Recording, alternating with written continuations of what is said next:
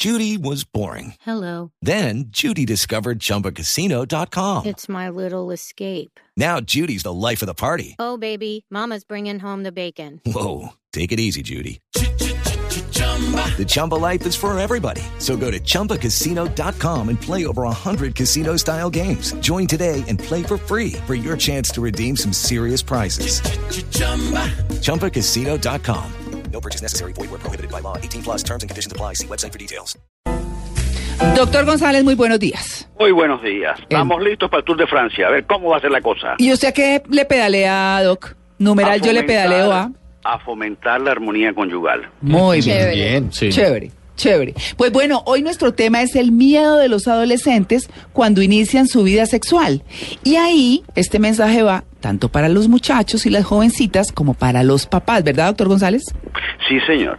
Y yo pienso que comencemos con los papás y otro día hablamos de los muchachos, porque los papás tienen muchas tensiones y muchos problemas con respecto al inicio de la vida sexual de sus hijos.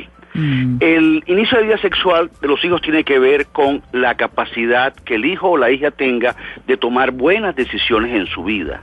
Y es importante que los padres se den cuenta de eso. Esa capacidad no se desarrolla a los 15 años, como el primer novio. Se desarrolla desde muy chiquito, de los niños y las niñas.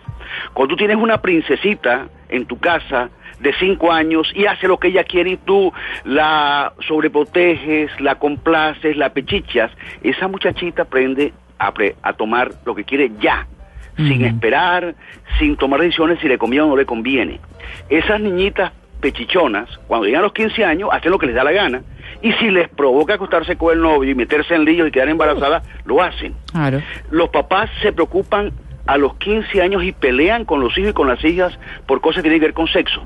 No salgas con esa vestimenta, llega a tal hora porque de pronto se va con el novio por otra parte, que no andes con esto, que no andes con aquello. Y todas esas cosas quieren arreglarlas cuando la niña tiene 15 años, o el niño tiene 15 años, pero se olvidan que eso se arregla o se prepara si chiquitos le enseñaste a tus hijos valores como la responsabilidad, valores como la, la tolerancia ante las cosas que no nos agradan, valores como el saber esperar que llegue el momento para algo. Esos papás, por ejemplo, que si el niño pide una bicicleta se la compran enseguida y no esperan hasta diciembre o a final de año para dársela como premio porque tuvo un buen desempeño académico. Esos papás que complacen todo lo que el niño pide, están acostumbrando al niño a que él quiere lo que le provoca, lo quiere ya y no puede esperar.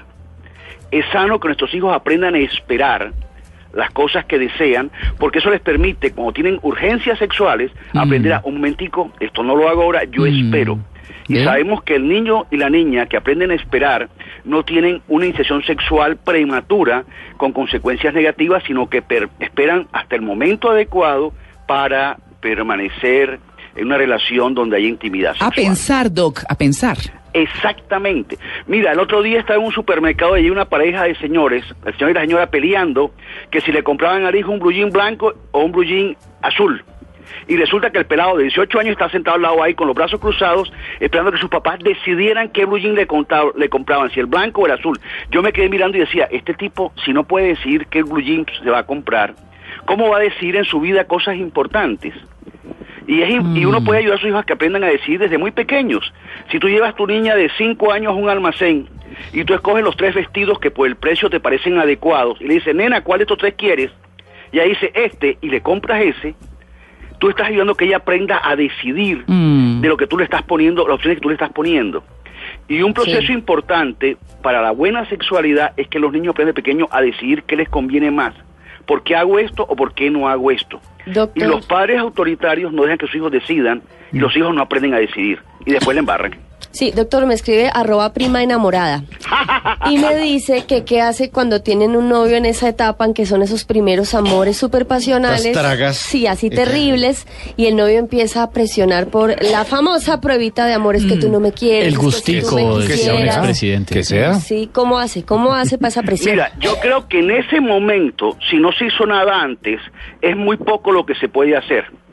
Pero si tú desde pequeña a esa niña le vas enseñando a que mide las consecuencias de lo que hace, tú puedes tener una conversación seria diciendo a la persona, mira, ¿qué pasa si haces esto? ¿Qué pasa si no haces esto?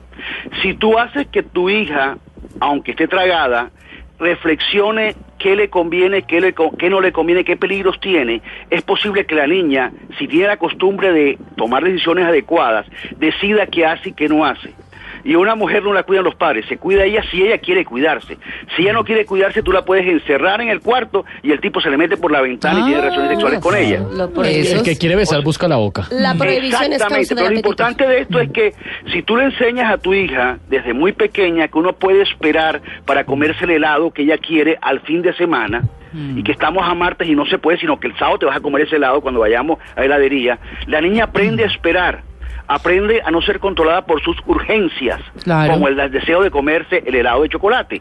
Igual pasa cuando tiene urgencias entre las piernas. Cuando su cuerpo necesita, quiere algo, ella aprende a- manifiesta. Tengo urgencias en las piernas. O sea, lo importante de esto es que la educación sexual tiene que ver con una educación ante la vida. Sí. Una educación para poder tomar buenas decisiones, para Mm. uno no hacerse daño con sus decisiones. Claro, como en la de época es de austeridad. No, mira, no te puedo comprar eso de marca, pero hay esto que es más económico, ¿no? ¿te funciona? Y Listo, si no, no a- puedo sino a- lo eso. mismo para todo hay que chiquita aguantarse. le enseñas eso, Sí. si de chiquita le enseñas eso, es importante. De chiquita le enseñas, mira, nena, vamos a comprar un vestido, pero tiene que ser de esta sección que son más baratos, Sí. no de aquella. La niña va teniendo en cuenta eso de que yo no puedo tener todo lo que yo quiero, Mm. porque si la niña cree que puede tener todo lo que yo quiere, cuando quiere acostarse con el novio, quiere y quiere y punto, y se acuesta con el novio. Mm. O con el de la no, el de la amiga o Es, el del es vecino. importante que los niños aprendan a no vivir solo en función de sus deseos, Caprichosos. sino también poder valorar esto me conviene, no me conviene, qué gano, qué pierdo. Poder tomar decisiones razonadas. Eso es importante y eso se aprende desde los cinco años. Claro. No a los 15 años cuando está en cine y el novio le mete la mano entre las piernas ¡Ah! y la pelada se emociona. Virgen. Y déjame decirte, ese momento no puede decidir si antes no aprendió a decir. No, ya con la mano adentro, No, ¿qué? por supuesto. Ay. Pero si lo dijo el doctor González, lo dijo. Bueno, ya estamos por comenzar la transmisión eh, en directo en Blue Radio. Caracol Televisión. Gracias, Doc. Un abrazo. Chao.